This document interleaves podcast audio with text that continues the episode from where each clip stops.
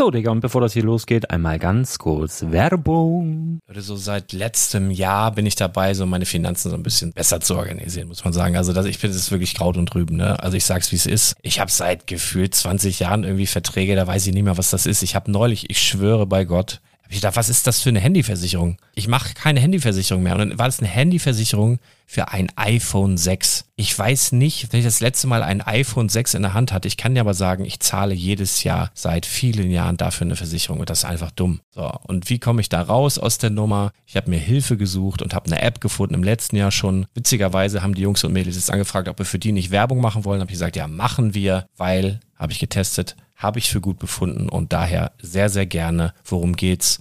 Finanzguru. Finanzguru ist erstmal eine kostenlose App. Die ist auch dauerhaft kostenlos. Es gibt dort so Plusfunktionen. Da kannst du dann für 2,99 Euro pro Monat das Ganze testen. Plusfunktionen sind zum Beispiel, also du hast so Features, kriegst so detaillierte Budgetanalysen, personalisierte Finanztipps, du behältst die Kontrolle über dein verfügbares Einkommen bis zum nächsten Gehaltseingang. Also das sieht in der Praxis so aus, du kannst deine ganzen Konten dort hinterlegen, es muss einmal so verknüpft werden, keine Ahnung, Sparkasse, Volksbank, du kannst aber sogar Kryptokonten hinterlegen, du kannst irgendwelche Aktien, falls du Aktiendepots hast, du kannst alles hinterlegen dort. Und diese App, gerade wenn es um so Sachen geht wie Gehalt oder so, macht auch so Forecasts so ein bisschen. Also die erinnert dich zum Beispiel auch dran, wenn jetzt eine neue Versicherung abbucht oder wenn die App denkt, dass da wieder was kommt, dann kannst du das überprüfen. Und wenn da irgendwas irgendwas aufploppt, also bevor es abbucht und da irgendwas aufploppt und du sagst, ah, das wollte ich aber nicht oder das wollte ich schon lange kündigen, dann kannst du in der App per Fingertipp sozusagen rechtssicher sogar dort Verträge kündigen.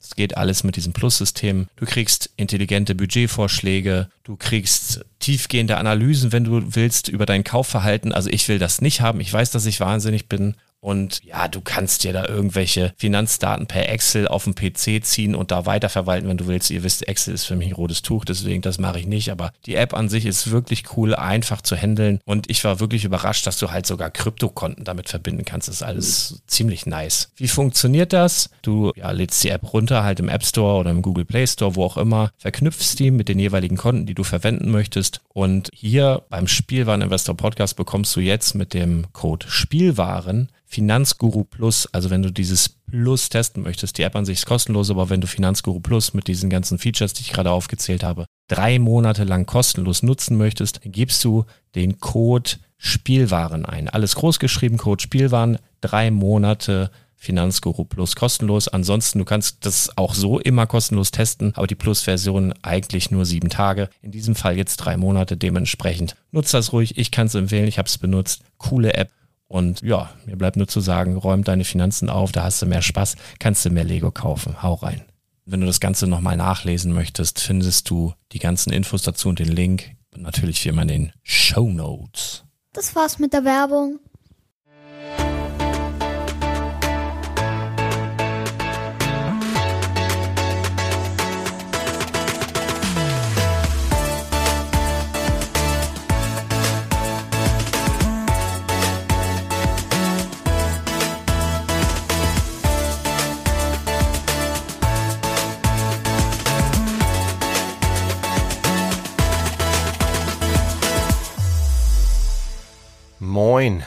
Mein Name ist Thomas und du hörst nicht den Quick.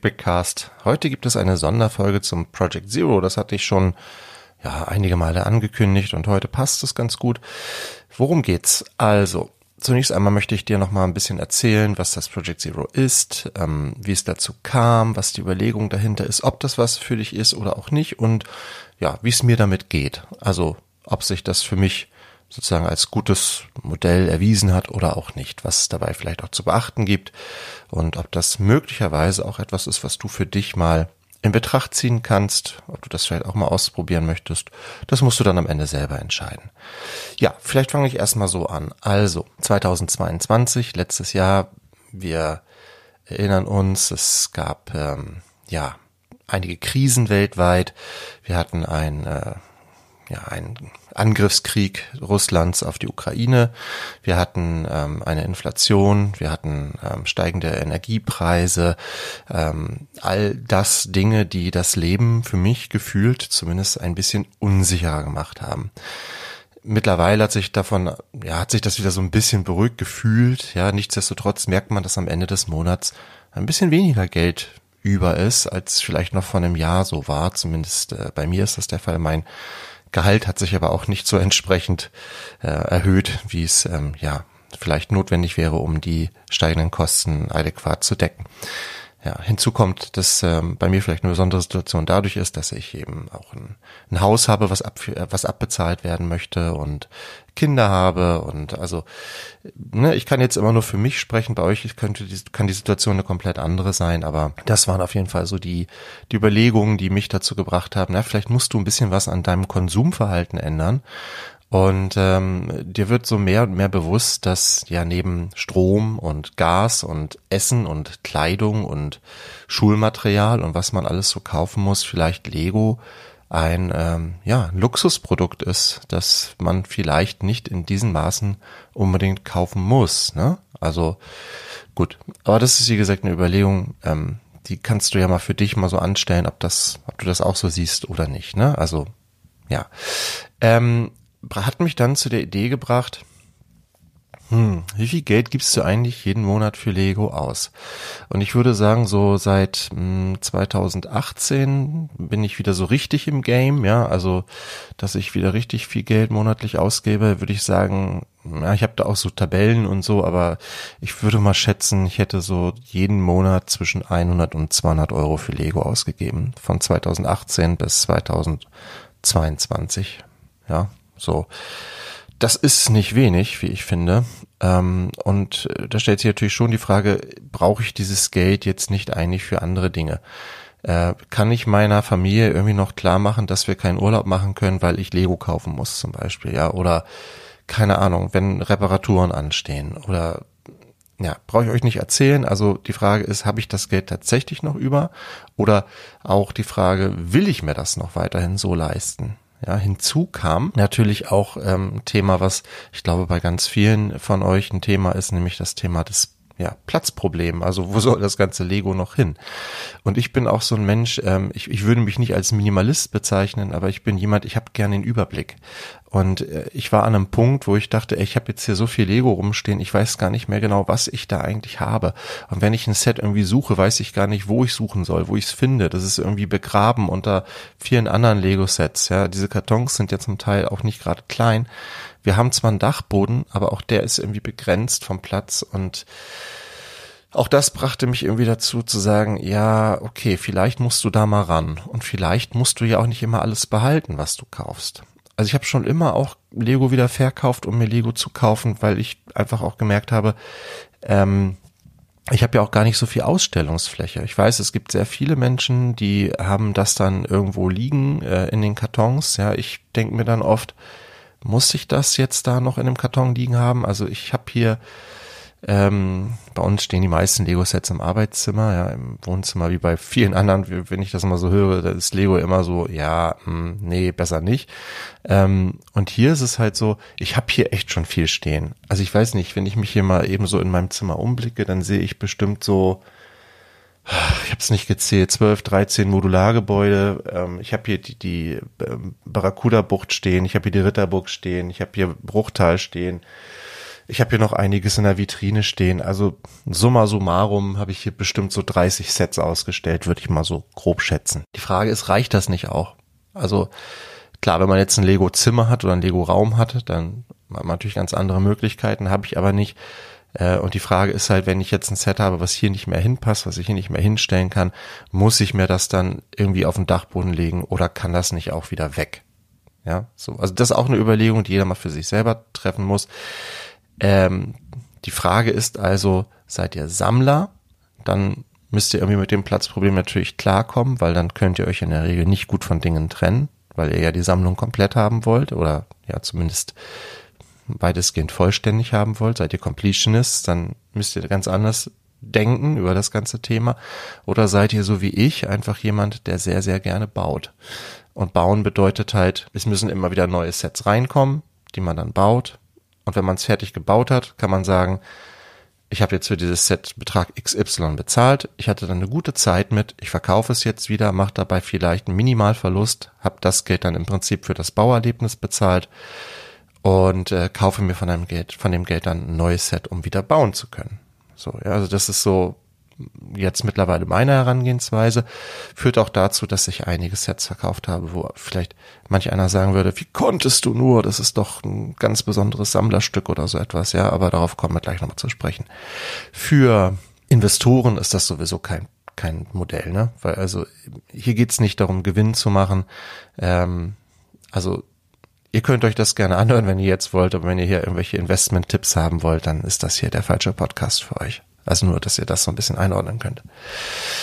Ähm, ich mache das jetzt seit Januar, ich berichte da ja auch regelmäßig drüber und ähm, es kommt, kam jetzt immer wieder die Frage, wie machst du das denn mit dem Plattformsteuertransparenzgesetz? Das ist ja ein neues Thema in diesem Jahr. Das Gesetz gibt es seit diesem Jahr es hat sich für die Verkäufer eigentlich gar nicht viel geändert durch dieses Transparenz, durch dieses Steuertransparenzgesetz. Das ist echt ein Zungenbrecher, ne? Es hat sich gar nicht viel geändert für die Verkäufer, aber man, also der, der Unterschied ist, dass jetzt, also Plattformen, Online-Plattformen, so wie eBay zum Beispiel oder Kleinanzeigen oder auch, es gibt ja so viele Sachen, wo man online Dinge verkaufen kann. Ich habe gehört, über Facebook zum Beispiel geht das auch, ja. Habe ich noch nie gemacht, aber nur mal so als Beispiel. Ähm, der Unterschied besteht jetzt darin, dass diese Plattform eben melden müssen an das Finanzamt, wenn ihr über die Plattform entweder mehr als 30 Artikel pro Jahr verkauft, ja, bei Lego, wenn man Lego regelmäßig verkauft, ist man relativ schnell da, oder wenn ihr insgesamt mehr als 2000 Euro ähm, ja, Umsatz macht, sozusagen, ja. So, ähm, nur mal so, als damit ihr mal eine Idee habt. Ähm, ich habe das mal so ein bisschen aufgeschrieben mit diesem Jahr und ich habe, also Punkt jetzt, wir haben jetzt den 6. Juli, über eBay äh, 25 Verkäufe getätigt und 1912 Euro Umsatz gemacht. Das heißt, ich bin also schon hart an der Grenze. Über Kleinanzeigen habe ich nicht so viel verkauft, noch nicht, weil ich Vorbehalte habe gegenüber der Plattform und auch, ähm, ja, immer noch habe, aber man sucht sich dann eben eine Alternative. Das äh, ändert aber nichts daran, dass äh, auch vorher ja schon ähm, ja das meldepflichtig war, wenn ihr äh, Dinge verkauft habt, zumindest wenn ihr und so, ich, ich bin kein Steuerberater und alles, was ich hier erzähle, ist wahrscheinlich gefährliches Halbwissen. Deshalb äh, sagt nicht, Thomas hat gesagt, ja, sondern ähm, erkundigt euch bitte oder fragt im besten Falle wirklich einen Experten, Steuerexperten. Ich kann nur das wiedergeben, was wie ich das verstehe, wie ich es interpretiere und das ist ja mein eigenes Risiko, wenn ich danach handle, ja. Ihr müsst ihr selber entscheiden. Also ich verstehe das Ganze so, dass ähm, es gibt eine Freigrenze von 600 Euro im Jahr. Das heißt also, wenn ihr Dinge äh, kauft und verkauft im gleichen Jahr und ihr macht weniger als 600 Euro Gewinn, so verstehe ich es, ist es nicht meldepflichtig. Macht ihr mehr als 600 Euro Gewinn, müsst ihr das melden. Ja, auch vorher schon, ohne das Plattformsteuertransparenzgesetz. Die Idee dahinter ist natürlich, dass man all diejenigen kriegen will, die eigentlich, ich sag mal, sehr, sehr viel über diese Plattform verkaufen und dann natürlich keine Steuern dafür zahlen. Ähm, das geht natürlich nach deutschem Recht nicht und ich finde auch, das ist nicht fair. Also das ist meine persönliche Meinung, auch nicht richtig. Ja, ähm, die kriegt man halt damit, weil es wird dann ja gemeldet und dann wird geguckt, was verkaufst du da eigentlich und äh, warum zahlst du dafür keine Steuern? Ne? Wenn man das macht, muss man halt ein Gewerbe anmelden. So ist das. Funktioniert, so funktioniert das. Ja, da hat Lars, äh, Quatsch, doch Lars auch, aber vor allem Chris hat dazu ja schon mal so ein paar Bricklink-Folgen auch ähm, aufgenommen. Wenn euch das interessiert, hört nochmal in die alten Folgen rein. Ähm, ja, dann müsst ihr ein Gewerbe anmelden, wenn ihr da auf der sicheren Seite sein wollt und nicht irgendwelche äh, Gelder nachzahlen wollt. Ja, also bis 600 Euro ist die Freigrenze. So und wenn ihr drüber kommt, meldet ein Gewerbe an. Das ist, wie gesagt, ich darf euch da nicht beraten, aber so würde ich es handhaben. Ähm, ja. So, jetzt ist es bei mir die Situation ja folgende. Also ich ähm, verkaufe in der Regel ja ohne Gewinnabsicht. Also ich kaufe Lego-Sets ähm, und baue die, dann sind die erstmal schon mal gebraucht. Ja. Und dann verkaufe ich die in der Regel mit Verlust. Mm, wir werden gleich mal gucken. Es gibt auch, es gab auch schon so zwei, drei Sets, wo ich tatsächlich Gewinn gemacht habe. Ähm, stellt sich aber auch wieder die Frage, ob das dann eine Gewinn, also ob mir, ob mir eine Gewinnabsicht nachgewiesen werden kann, weil ich stelle die Dinge natürlich bei eBay dann zu einem Preis ein, der unter meinem Einkaufspreis liegt. Wenn jetzt aber die Gebote darüber gehen, weiß ich zum Beispiel nicht, wie das gehandhabt wird. Ja, also klar, äh, nehme ich den Gewinn dann mit und müsste ihn wahrscheinlich dann auch versteuern. Aber ich komme auch nicht auf die 600 Euro, davon mal abgesehen.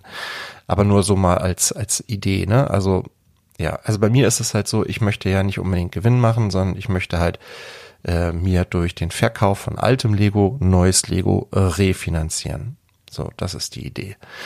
Und ähm, ja, ich habe hier eine Excel-Tabelle. Ich äh, öffne mir die mal eben und dann können wir da mal so ein bisschen, ein bisschen durchgehen. So, ich bin immer noch so ein bisschen verschnupft. Das liegt hier äh, immer noch am Heuschnupfen. Entschuldigung dafür.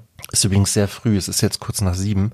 Erster Ferientag und der Mensch ist ja so ein Gewohnheitstier. Ne? Ich habe das noch so drin. Ich bin heute kurz nach sechs aufgewacht, ohne dass der Wecker klingelte oder sonst irgendwas.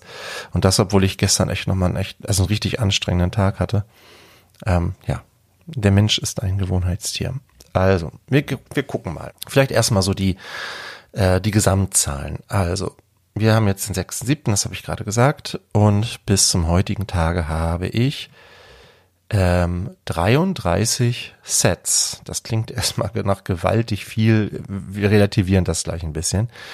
33 Sets sind in meinen äh, Besitz übergegangen. Ich sag's bewusst so, weil ich habe nicht alle diese Sets gekauft. Ähm, da sind ein paar GWPs dabei, die ja meistens auch nicht so viele Teile haben, ja, die sind dann halt beim Kauf von Lego dabei. Ähm, da ist auch das ein oder andere kleinere Geschenk dabei. Also ich gehe jetzt mal davon aus, dass die, die meisten, die hier äh, den Podcast hören, einen Freundeskreis haben, eine Familie haben, die wissen, ihr findet Lego gut und die euch vielleicht zum Geburtstag oder zu Ostern oder wie auch immer vielleicht auch mal eine Kleinigkeit dann schenken. Ja, also so bei mir auch. Das ist jetzt nicht die große Masse, aber ich will das nicht.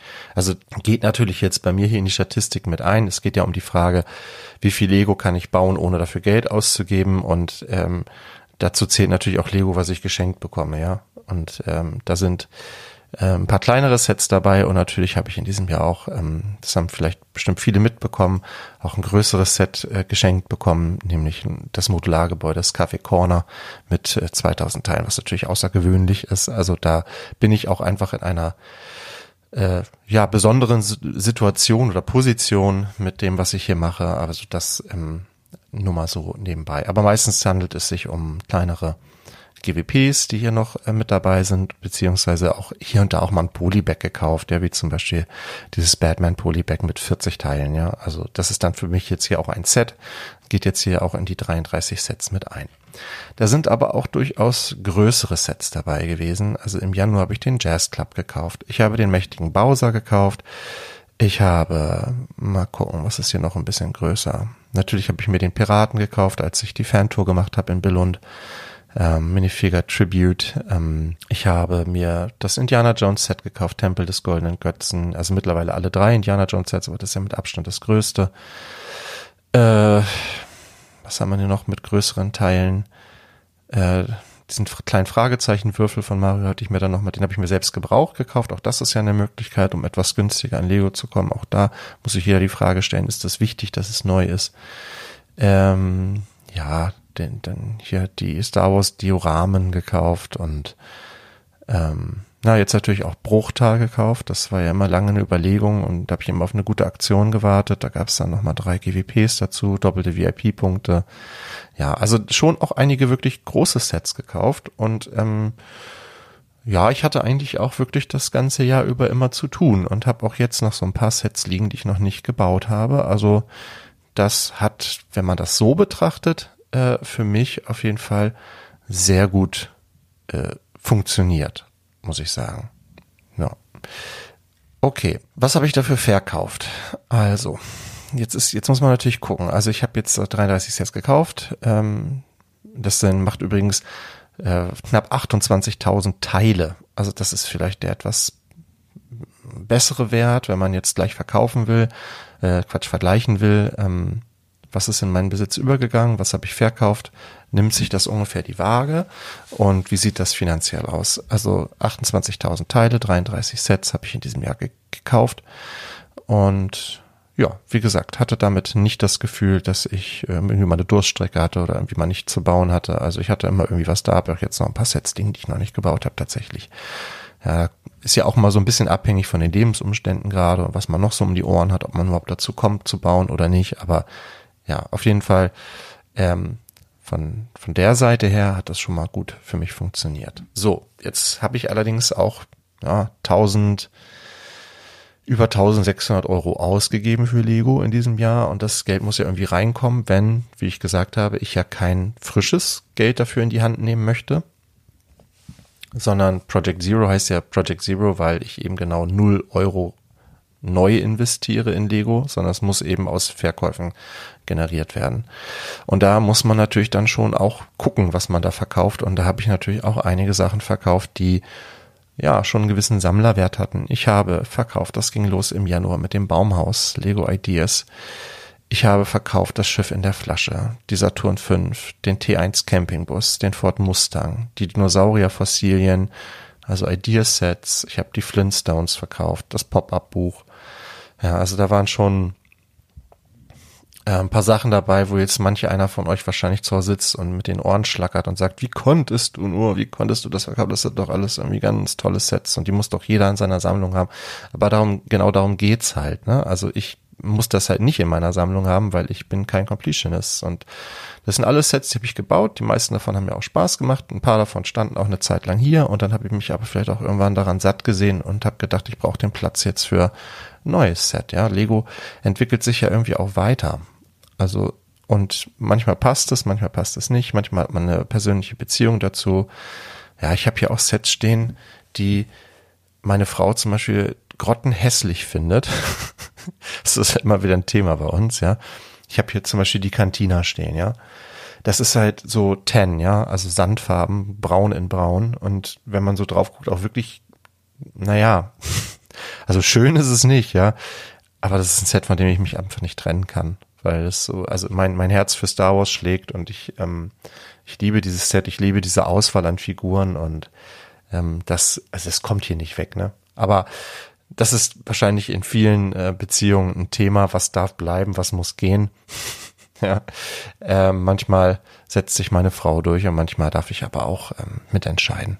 Ja, ich habe auch gerade noch mal ein neues Regal bestellt, fällt mir gerade ein, um noch mal ein paar Modulargebäude hier aufzustellen. Die lassen sich tatsächlich ganz gut auf dem Regal stellen, ähm, weil die nicht so eine Tiefe haben. Aber so Sets wie zum Beispiel Bruchtal geht halt nicht einfach so auf die Fensterbank oder so, weil das, da braucht man schon eine gewisse Tiefe, also 40 Zentimeter braucht man dafür schon. Gut. Wo war ich? Genau. Ich habe ähm, ja das Yellow Submarine Set, das Beatles Set verkauft. Ich habe, das war zum Beispiel auch ein Set, wo ich definitiv Gewinn gemacht habe weil das einfach mittlerweile ja einen gewissen Sammlerwert hat, nicht mehr gut zu bekommen ist, selbst gebraucht mittlerweile ja einiges wert ist, ja. Ähm, dann habe ich ähm, das Stranger Things Set verkauft, Upside Down. Ich habe verkauft. Ähm, Moment, Moment, Moment. Naja, Star Wars, die, den DO habe ich verkauft, den Fiat 500 habe ich verkauft äh, den baubaren Yoda, das Geisterhaus auf dem Jahrmarkt, da habe ich äh, vergleichsweise wenig Geld für bekommen. Das scheint nicht so ein ganz, ganz beliebtes Set zu sein. Aber da kann ich vielleicht gleich auch noch mal ein paar Tipps für geben. Und ähm, Steamboat Willy. So, wenn ihr so ein bisschen jetzt zugehört habt, dann habt ihr schon mitgekriegt, dass die meisten Sets, die ich verkauft habe, auch Sets sind, die schon EOL sind, also die nicht mehr im Markt sind. Das macht natürlich Sinn, weil ihr wollt ja zumindest, ich sag mal, einen Preis erzielen, der nahe der UVP liegt. Ja? Sets, die noch im Markt sind, gebraucht zu verkaufen, macht eigentlich keinen Sinn. Überhaupt nicht, weil ihr kriegt die meisten Sets die noch im Markt sind, kaufen die Leute nicht gebraucht oder zumindest dann nur zu Preisen, die so weit unter der UVP liegen, dass ihr damit keinen Gewinn mehr macht. Weil es gibt viele Sets mit 30, 40 Prozent Rabatt und selbst die exklusiven Sets warten die meisten dann auf irgendwelche Aktionen, ja. Ich habe ein paar Sets verkauft, die noch im Markt sind, weil die von der Preiserhöhung betroffen waren. Ja, also das ist noch eine Möglichkeit, die wird aber, wird es aber natürlich zukünftig nicht mehr geben. Aber das heißt, ich kaufe ein Set ein. Wir nehmen vielleicht nochmal dieses Geisterhaus auf dem Jahrmarkt. Ich habe das gekauft äh, zur alten UVP von, ich meine, es waren 230 Euro, meine ich. Ich weiß gar nicht, wo jetzt die, die neue UVP liegt. Bei, liegt die bei 300? Ich guck mal eben ganz schnell. Hier googelt der Chef noch selbst. Die, ja, liegt jetzt bei 300 Euro. Also das heißt, die haben die UVP von 230 auf 300 Euro angehoben.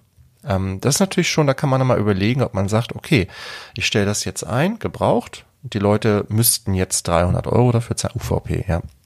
Gibt's auch da immer wieder Angebote, keine Frage. Ähm, und ähm, ich brauche dann also gar nicht so viel Geld dafür, weil ich habe ja nur 230 dafür bezahlt. Also das muss man auch nochmal gucken. Also das wäre auf jeden Fall mein Tipp, zu gucken, dass ihr Sets verkauft, die halt nicht mehr auf dem Markt sind. Dann bekommt ihr auch für die gebrauchten Sets noch, finde ich, ganz akzeptable Preise. Und am Ende muss ja sowieso jeder selber gucken, welchen Preis möchte man erzielen. Ich bin da auch immer ganz, ganz offen und ehrlich, wenn ich Dinge verkaufe wenn zum Beispiel Schäden an den Sets sind oder Verfärbungen an den Sets sind. Ähm, die Saturn V Rakete stand hier bei mir zum Beispiel sehr lange äh, auf der Fensterbank und das ist ein Set, das ist weiß in weiß mit weiß überbacken und ähm, das natürlich das sind Vergilbungen vorprogrammiert, ja, bei so einem Set. Und äh, ich finde das also ganz schlimm, wenn du das dann nicht in, in der Auktion mit angibst, dann kauft das jemand, baut das auf und regt sich auf und sagt, was soll der Mist? Ähm, was stand so nicht in der Beschreibung, ja. Sowas schreibe ich da mal ganz, ganz ehrlich mit rein. Oder wenn bei dem ähm, Geisthaus auf dem Jahrmarkt ist halt, ein, das ist halt ein Freefall Tower, ja. Das heißt, da sind Abnutzungen vorprogrammiert. Wenn man diesen äh, diesen Fahrstuhl ein paar Mal hoch und runter fahren lässt, dann sind ein paar der Steine halt nicht mehr nicht mehr neu. So, ja, das ist einfach so. Und ich finde, sowas muss man dann da auch auf jeden Fall mit angeben. Das spart euch viel Ärger im Nachhinein, weil sonst die Rückfragen und die schlechten Bewertungen kommen und so. Ja, da macht ihr am Ende vielleicht 10 Euro weniger, aber dafür habt ihr, ja, ist es entspannter so, ne, für euch. Das vielleicht nochmal so als Tipp. Na, ich finde das, das finde ich immer, wenn jemand so Dinge verschweigt, finde ich schwierig. Zumindest so bei gebrauchten Sets, ja. Ähm, so, also das wäre auf jeden Fall mein Tipp.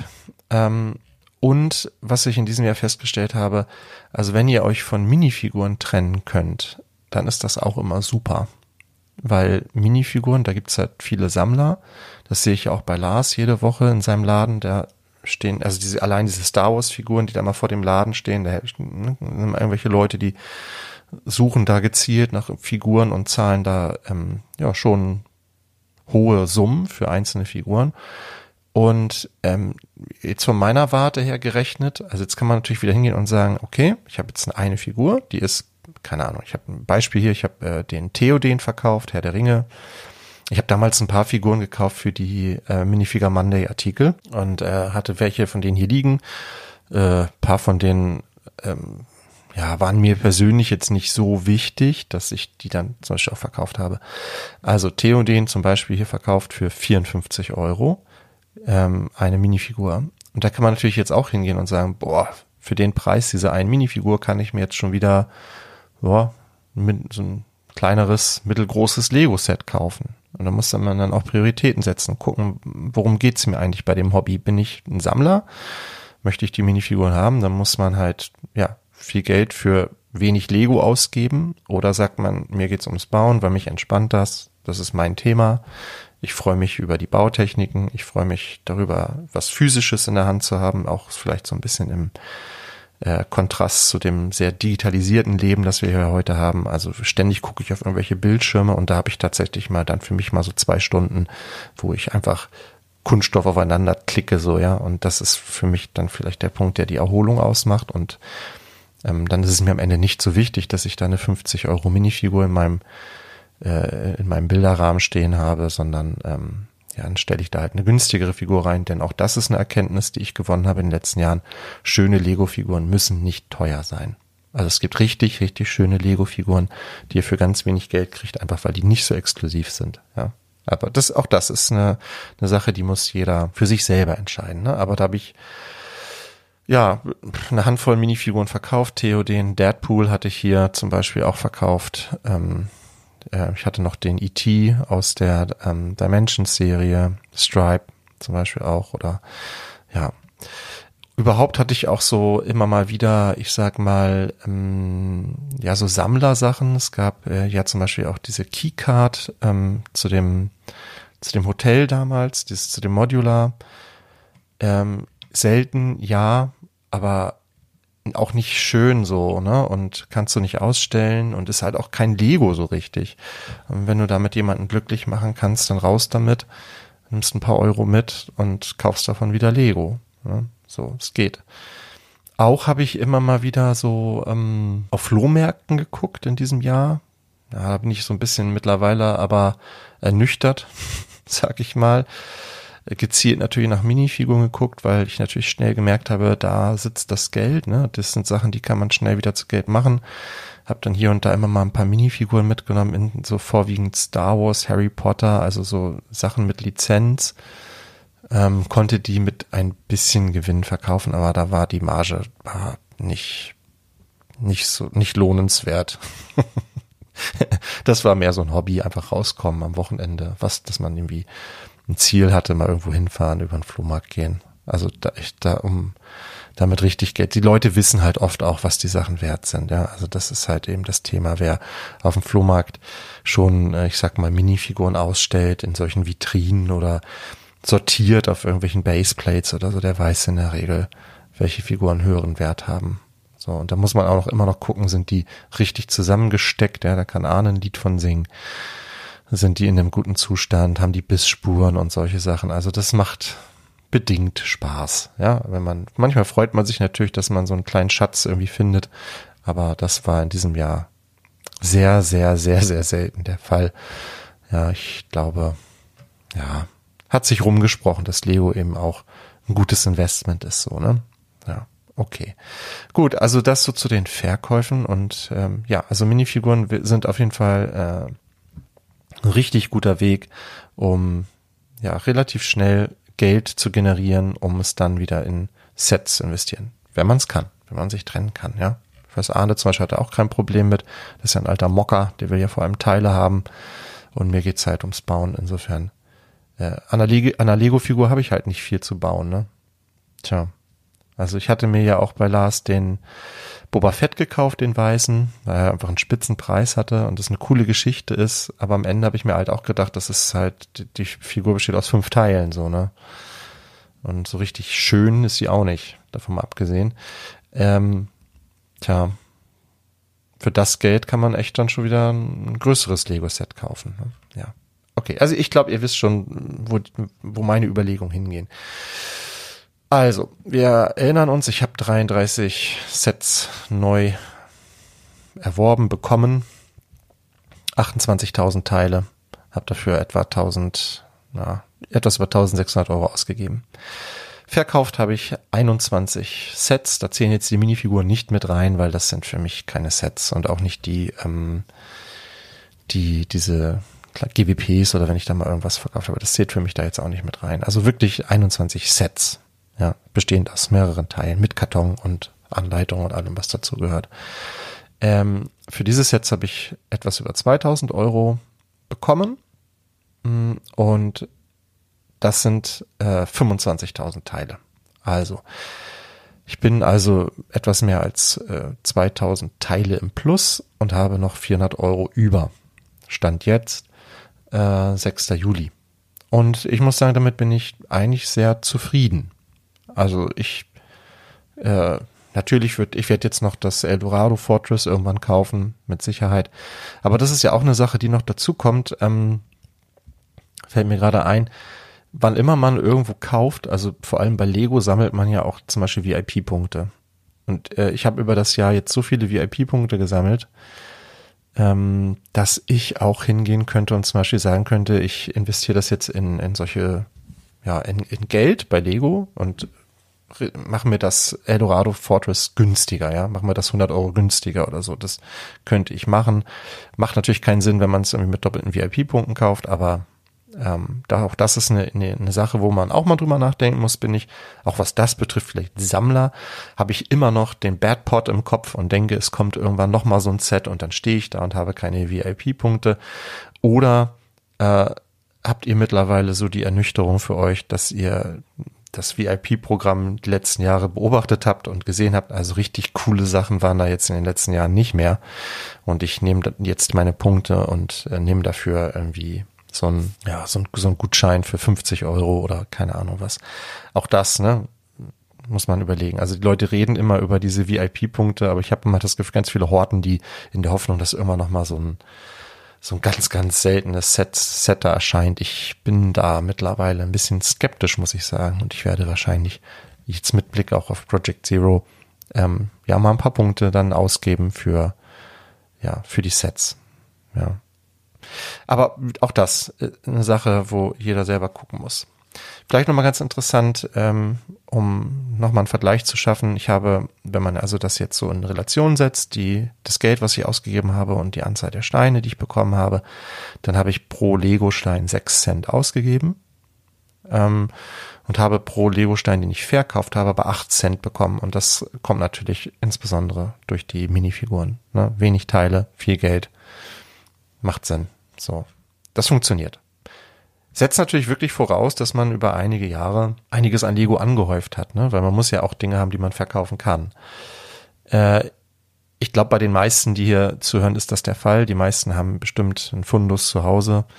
Und ähm, vielleicht gibt es, also das lese ich auch mal bei uns in den Kommentaren, dass ich nicht der Einzige bin, der solche Überlegungen anstellt und sagt, ah, vielleicht ähm, muss ich mich auch mal von Dingen trennen, ähm, um mir dann neue Dinge leisten zu können. Das kann man ja auch auf ganz andere Lebensbereiche beziehen. Das muss man ja nicht nur bei Lego machen.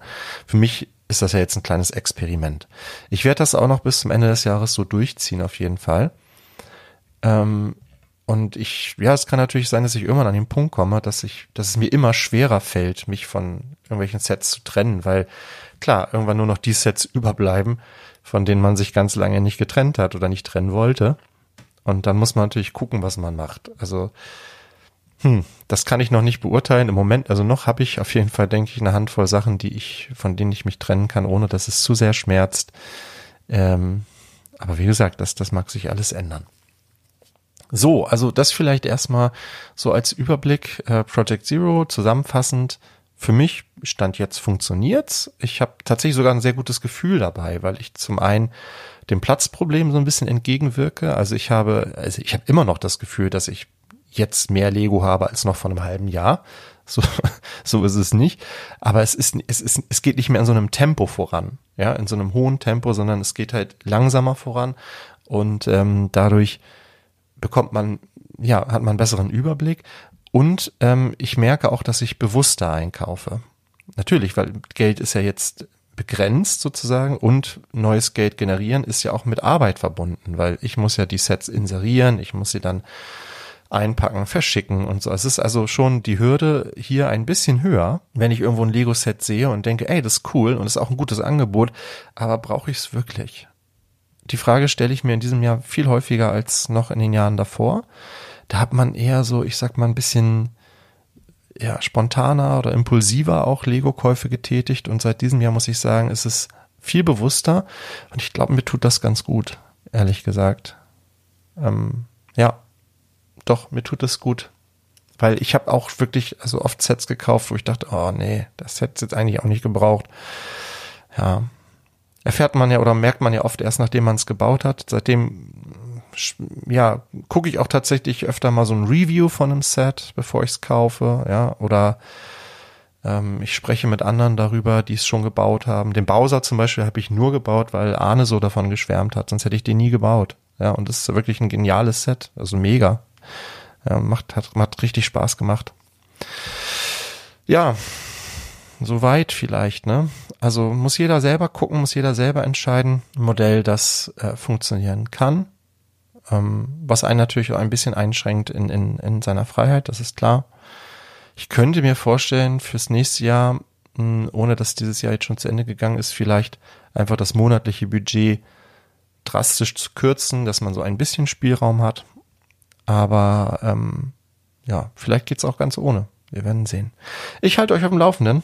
Ähm, falls wir uns nicht mehr hören, wünsche ich euch eine schöne Zeit. Wir machen ja, ja morgen noch einen Podcast und dann sind wir erstmal ein paar Wochen im Urlaub, machen Sommerpause und ähm, dann hören wir uns wieder. Dann sind wir auch wieder. Ja, ich, ich merke jetzt auch, ich muss äh, Energie tanken. Also die die letzten Schulwochen sind immer immer nicht ganz ohne. Ähm, und ja, mache jetzt mal ein paar Tage Urlaub, spann mal aus, fahre nach England und nach Wales und ja, wer da Interesse dran hat, hatte ich schon gesagt, kann ja gerne mal bei mir bei Instagram vorbeigucken, Brickintosh, da werde ich ein paar Bilder posten. Ähm, London natürlich möchte ich da auch in den, in den Lego Store, der größte Lego Store der Welt, werde davon berichten, wie das so ist und ja, wenn ihr da Lust drauf habt, schaut doch mal vorbei. In diesem Sinne, Habt eine fantastische Zeit. Wir hören uns ganz bald wieder.